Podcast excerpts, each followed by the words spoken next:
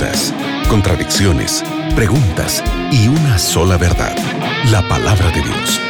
En la mira de la verdad, junto al profesor Leandro Cuadros.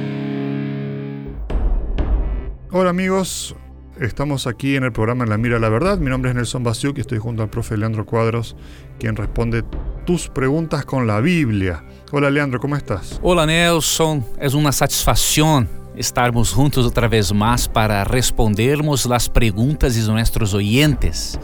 Que Deus bendiga nosso amigo oyente e que a palavra de Deus hable a tu coração outra vez mais. Qué bueno. Mira, Leandro, llegó esta pregunta aquí de un, una hermana de Perú que no puso su nombre por las dudas. No voy a eh, decir el nombre de ella. Dice, una mujer puede orar o rogar a su, a su pareja, pedirle a su pareja para casarse, para que pueda bautizarse o no. Es decir, eh, puede insistir con su pareja a, bautizarse y así puedan casarse o, hay que respetar la decisión del, del cónyuge.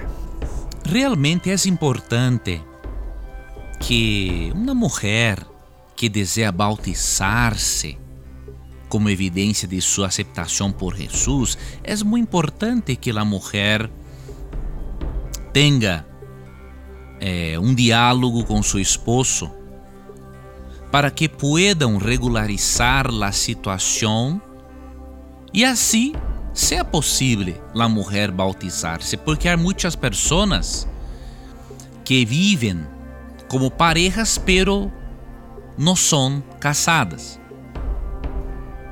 Então, um diálogo aberto, demonstrando para tu esposo os benefícios de la fé em tu vida e os benefícios que a fé traerá para tu família, é muito importante.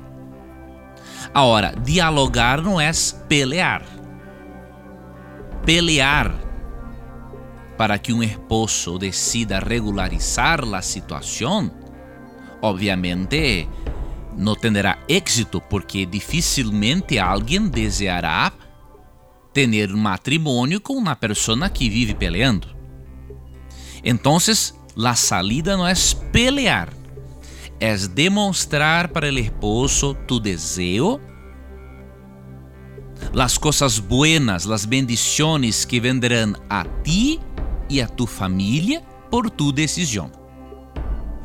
E por isso, Después del diálogo, es recomendable que la hermana o lo hermano convenza a la persona no por medio de pelea, pero por medio de un buen testimonio. Es lo que enseña, por ejemplo, Pedro em 1 de Pedro 3, 1 e 2.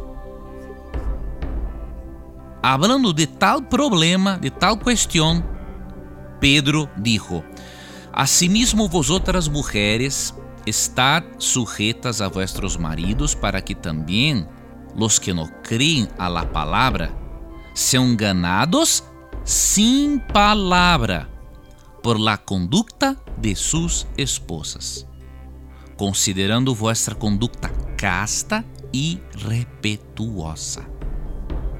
Acá se encuentra la principal manera de convencer um esposo a aceitar Jesus, a desejar regularizar a situação matrimonial.